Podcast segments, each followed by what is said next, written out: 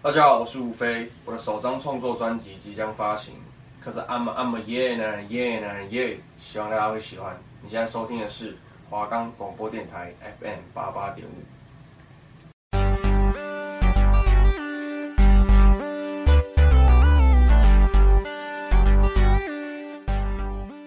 欢迎收听男女生活，阴晴不定。我是主持人汤姆猫，我是主持人杰利鼠。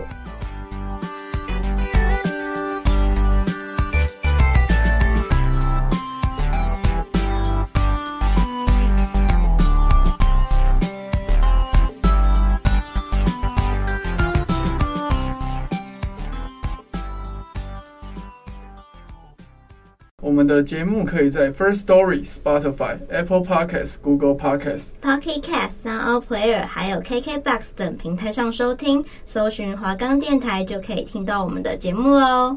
大家早安，今天我们要去上早八。这里是男女生活阴晴不定，你们的烦恼我来搞定。首先来到我们今天第一个单元，因人而异。那汤姆猫今天想要分享什么歌曲呢？那我今天想要分享一首《Don't Wanna Lie》，然后希望大家在跟另外一方交往的时候都可以坦诚以对，不要说谎，这样。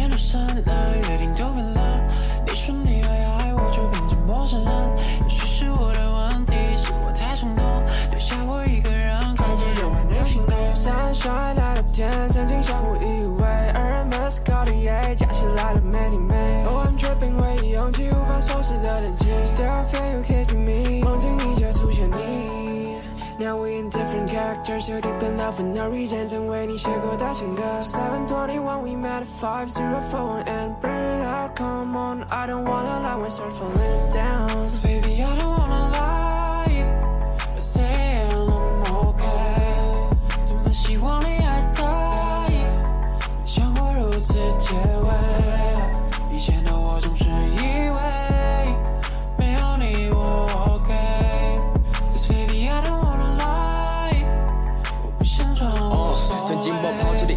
想试着挽留彼此，弥补过错哈。如今的放下了尊严的，说出了真言的，不甘堕落哈。爱你不管好或坏，抱你不管表或态，即便内心的草率，也无法阻挡我对你的爱。我把你放进心口里面，也不晓得放下了你，我的未来的安静的默默默默在的遥远的情感。心的危机就是我唯一的畏惧，根本不想体验那最基础的疾病，都在骗自己。我想要把你抱在我的怀里，刀剑说谎是我爱你。让你感受到我在意，用笔写下不会一直爱你。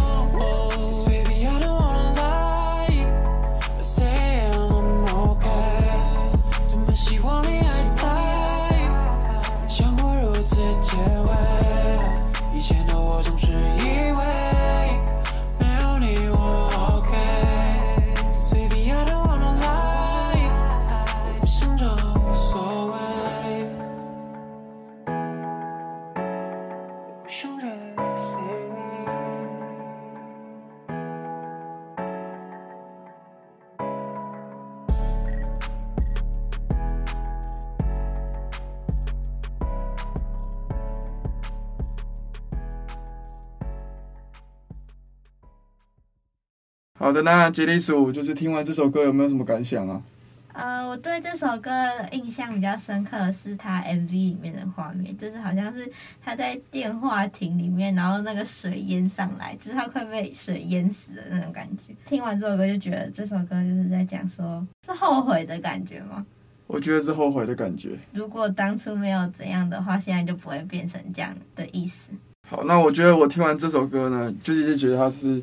后悔的感觉，就是后悔他可能当初在爱情里面那么冲动，就是做错了很多事情，然后到现在还放不下他，还希望他还留在他身边。这样说到派伟俊这个歌手呢，就是派伟俊其实是周杰伦徒弟，他也是大概才二十几岁而已，就很也很年轻。然后他后面就推出了《Don't Wanna Lie》这首歌，以他擅长的 EDM 风格来创作这首歌。然后新歌中也大量融入了洗脑旋律，然后让不少网友不断重复播放，就很像巴拉歌这样。就是他其实听起来蛮像一首巴拉歌的，可是就是不得不承认这首歌是还真的蛮洗脑的。然后新单曲上架两周就很迅速的跃上了 YouTube Music 台湾嘻哈热门歌单的冠军，这样也上了那个 YouTube 音乐发烧影片。然后周杰伦更在新歌上架后立刻转分享，然后十足肯定他这个爱徒的表现，然后也让派伟俊受到很多鼓励。这样在新歌 MV 中，就是派伟俊整个人就是像你刚刚说的，他泡在那个装满水的电话亭里面，就是为了力求画面的完美。我当时看到他，我想说，哇，他不会冷死吗？没有想说那个水怎么不会流出来？哦，那可能是那个封条做的蛮好的。可能实力控打蛮多的，这样这一次的不会还能拍摄这个，对派伟俊来说，《Don't Wanna Lie》是他自己在音乐创作上一个很重要的作品。然后从创作到担任单曲制作人、MV 拍摄都全程参与，然后十足注重每一个环节。那杰尼组这周想跟我们听众分享什么音乐呢？我今天想，因为今天是最后一周嘛，所以我想分享一个带有力量的歌。然后这首歌叫《See Me on the Moon》，是 Howzy 的。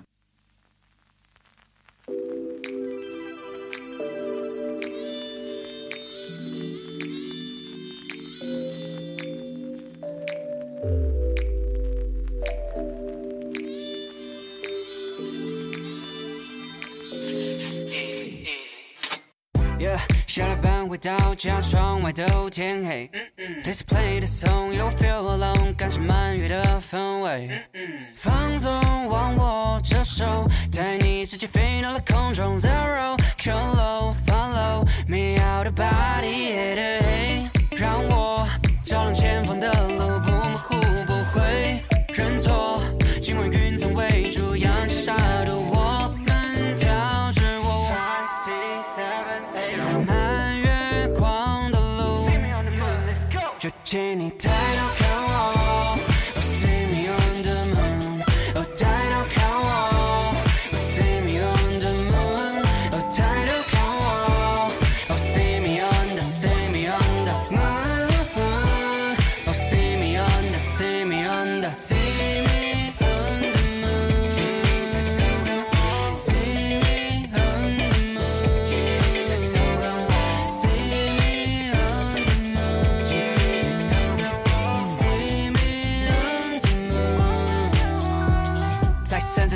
都能因为微亮的光而消失。Light down, wipe out the chaos。我今天当你的月，你明天当他的星。流动的光，它永恒不消失。如果现在就能飘到宇宙，你想拉住谁的手，分享的惊喜？兜兜风的送到家了，谁给心松起来的心情？请你抬头看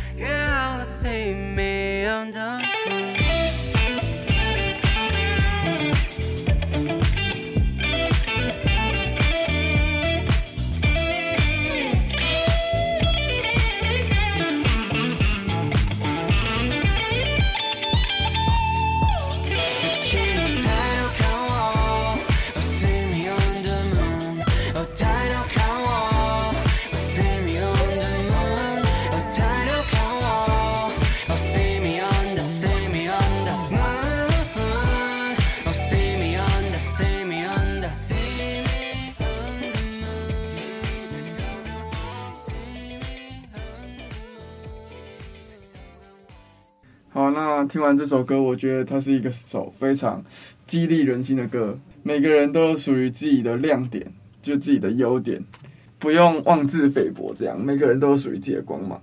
那杰利族，你对这首歌是什么想法呢？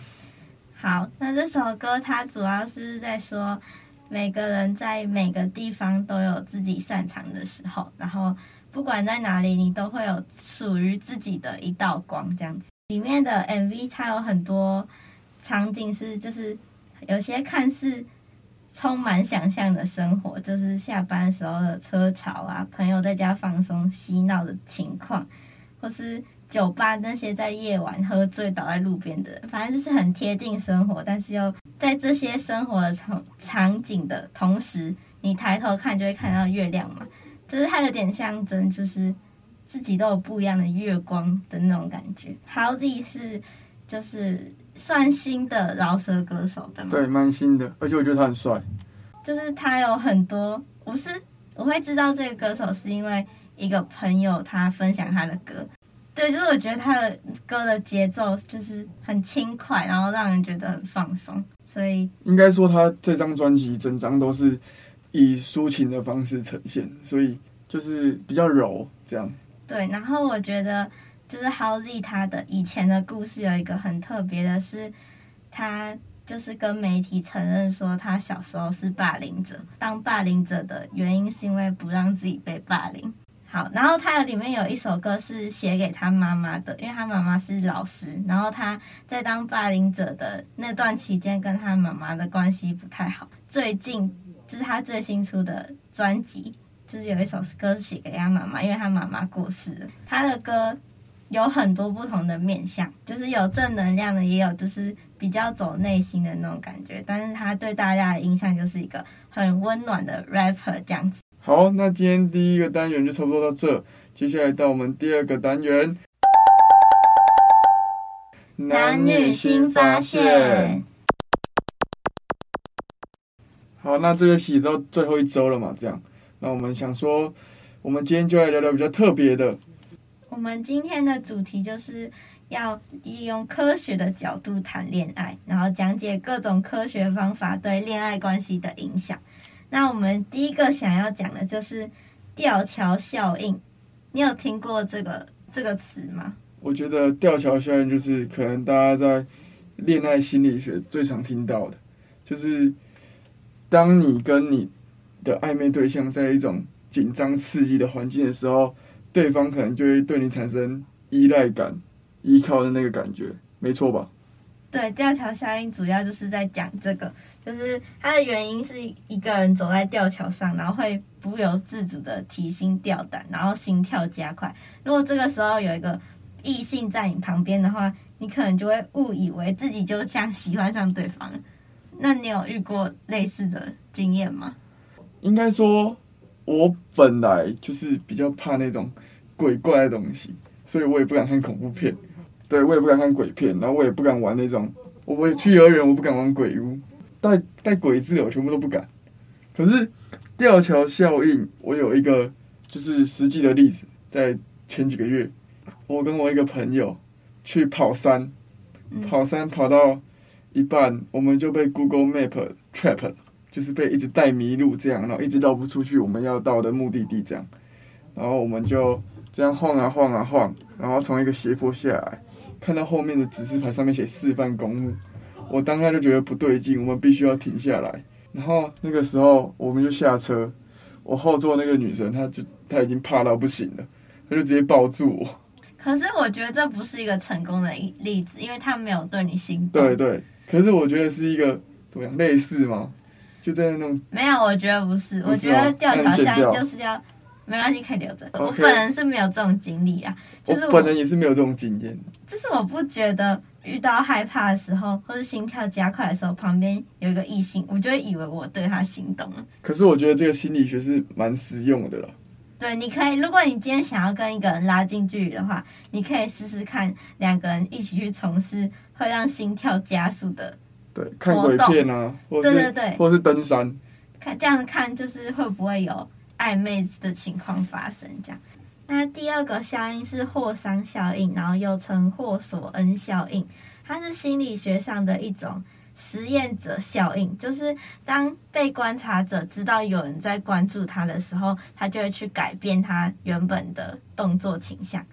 对，然后这个效应就是在两人关系中会比较有效的方法，就是就是如果你今天一直夸那个对象很棒啊，或者是做什么事情很厉害，那他就会越做越好。你你自己是那种被夸奖就会越做越好的那种人吗？我觉得我是诶、就是可能在做某件事情，然后旁边有人在夸我。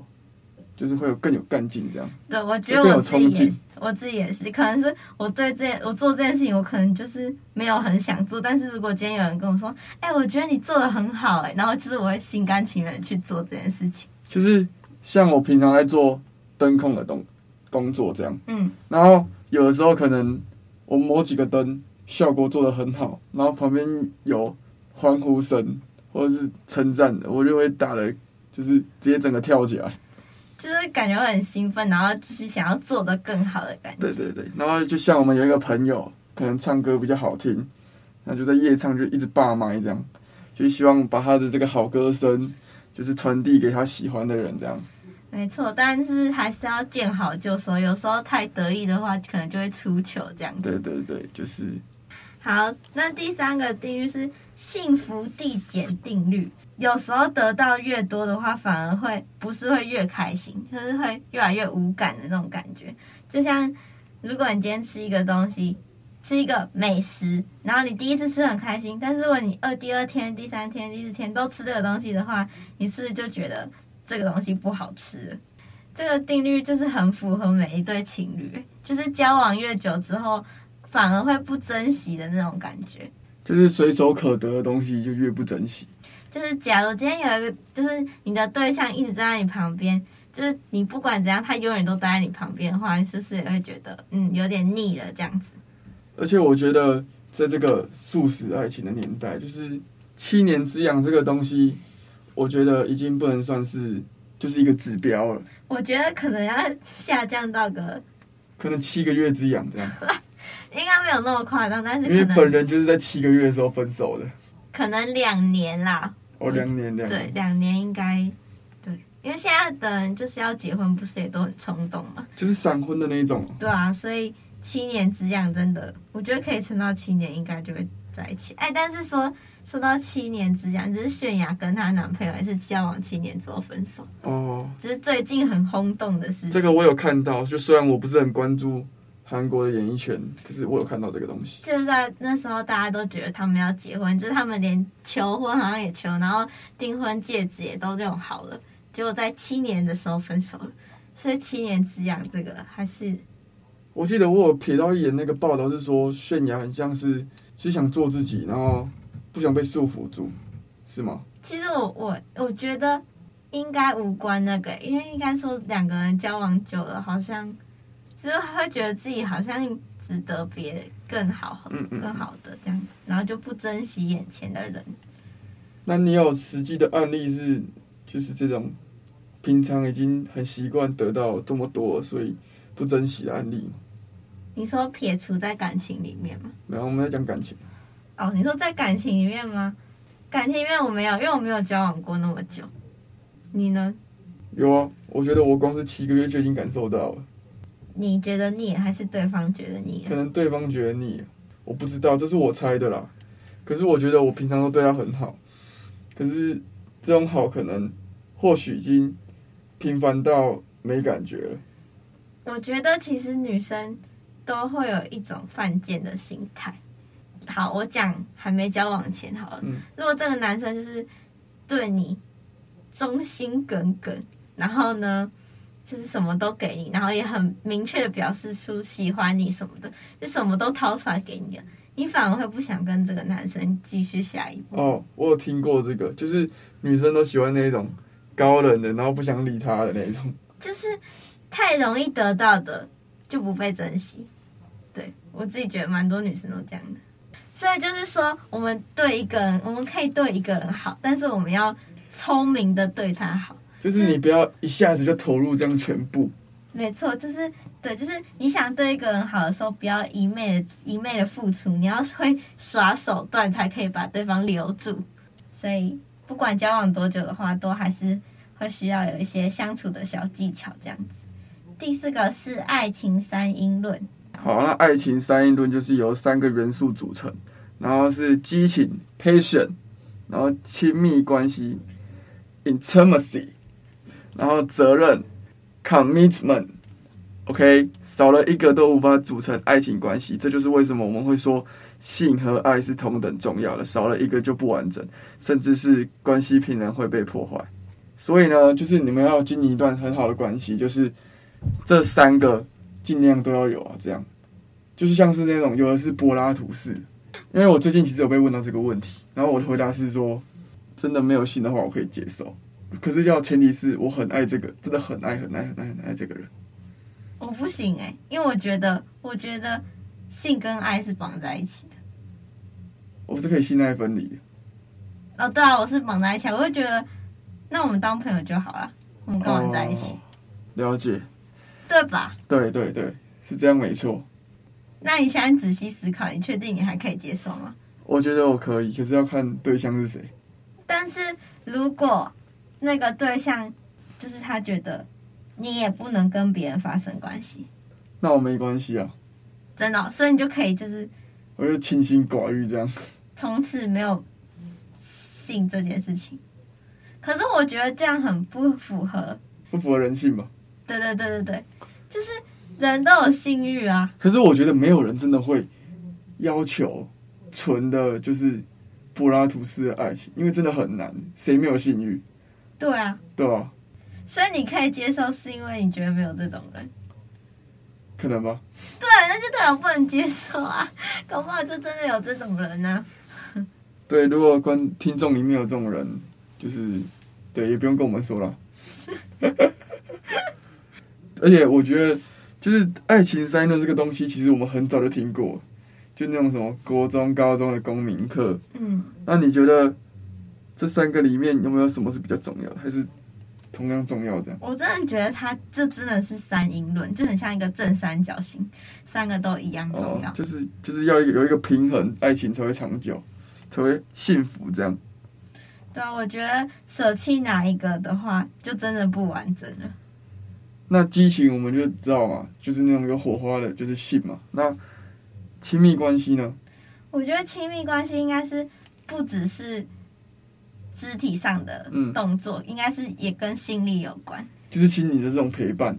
对对对，就是互相倾诉、互相陪伴的那种感觉。嗯、然后责任就是，就像承诺，就是对彼此的，嗯，那个忠诚这样子。承诺这个词非常好，非常的总结责任这两个字。那我们要讲下一个效应吗？好，好，那第五个就是我们的蔡加尼克效应，然后也称蔡氏效应。这个是由苏联的心理学家所提出的，然后这个效应只是说人们对于自己未完成的事会有更深刻的印象，所以这也常被用在形容初恋上，因为没走到最后的总是最遗憾、最美的。所以这个效应呢，用在失恋时也很常见。失恋后你会想和对方复合，依依不舍，就是你会搞不清楚这到底是爱还爱着对方，还是只是不甘心没有走到最后。所以有一个小技巧，就是要搞清楚之后，就是你要搞清楚你到底是什么状态，你之后面对失去就不会这么走不出来。这样，我觉得这个效应超有趣的，因为真的很常见，就是有时候会会把不甘心跟还爱着对方这两件事情搞混。就有时候可能你被甩了，然后是你因为不甘心，所以想跟他复合，还是因为你真的很喜欢对方，想跟他复合？我觉得常常会有人把这两件事情搞混，就是就是坚持要复合，但却搞不清楚自己想要的是什么。他可能只是不甘心就这样结束，或是不甘心自己就是真的有那么不好吗之类的。我觉得很多很多晕船的人会继续晕下去，就是不甘心没有得到自己想要的。那、啊、你有这种经验吗？我有这种朋友。你朋友怎么了？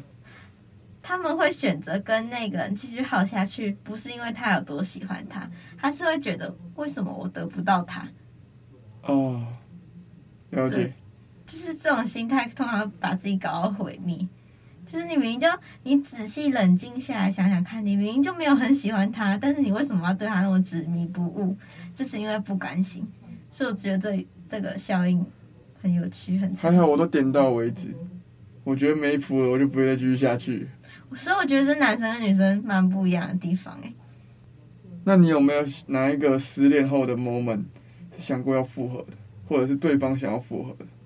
呃，我有想要复合的啊，就是我会觉得。就像他，他就是有讲到说，但是我觉得我会想复合，不是因为不不甘心，是因为我还你真的还爱他？对，就是我觉得那个人真的很值得我喜欢，所以我才会想复合。应该说不甘心，但是我有不甘心 想复合过，就是我两个状态我都经历过，所以我很明很懂得，很明白不甘心那个心态是怎样。那我们来聊我们某一个前任，我的某一个前任。你认为他是不甘心，还是他是真的有爱？我觉得他是真的有爱。了解。但是前提不一样的情况是，他甩你，但是他要找你复合。对啊。但是我那时候是我被甩，但是我我又想复合，哦，所以就是不甘心啦。好，那我们第二个单元男女新发现就差不多到这边。那希望各各位听众的话，可以好好运用我们今天所就是分享的这些。恋爱心理学，然后内化成自己的恋爱小技巧。那今天来到我们第三个单元，男女冷知识。好，那杰利鼠这周想跟我们的听众分享什么样的冷知识呢？好，我今天要分享的冷知识就是，女人身体对酒精的抵抗力更低。研究显示出，女人对酒精的抵抗力较低，是因更容易罹患肝癌，也更容易死于肝硬化。然后女生也较男生容易因为精神功能的丧失，遭受到酒精造成的脑损伤。听起来好可怕。但是为什么我觉得女生的酒量都比较好？对啊，我也觉得女生酒量都比较好，因为我认识了很多学姐都是喝不醉的，然后我们通常都是被灌醉的那一种。所以是不是因为女生的酒量比较好，就喝更多酒精，所以对酒精的抵抗力更强？因为我刚一开始听到你讲这个冷知识，我以为是女生可能比较不容易喝醉，可是其实是身体方面器官受到的损伤，这样。就是因为太不容易醉，所以喝更多。对，好啦，嗯，我们今天的男女冷知识就差不多到这边。今天是我们这个节目的最后一集。希望大家能从我们这个节目多少学点东西啦！希望大家可以就是听这个节目的时候能获得一些快乐或是很多知识。那我们就跟大家说拜拜啦，拜拜！以上都是个人想法，不代表本台言论。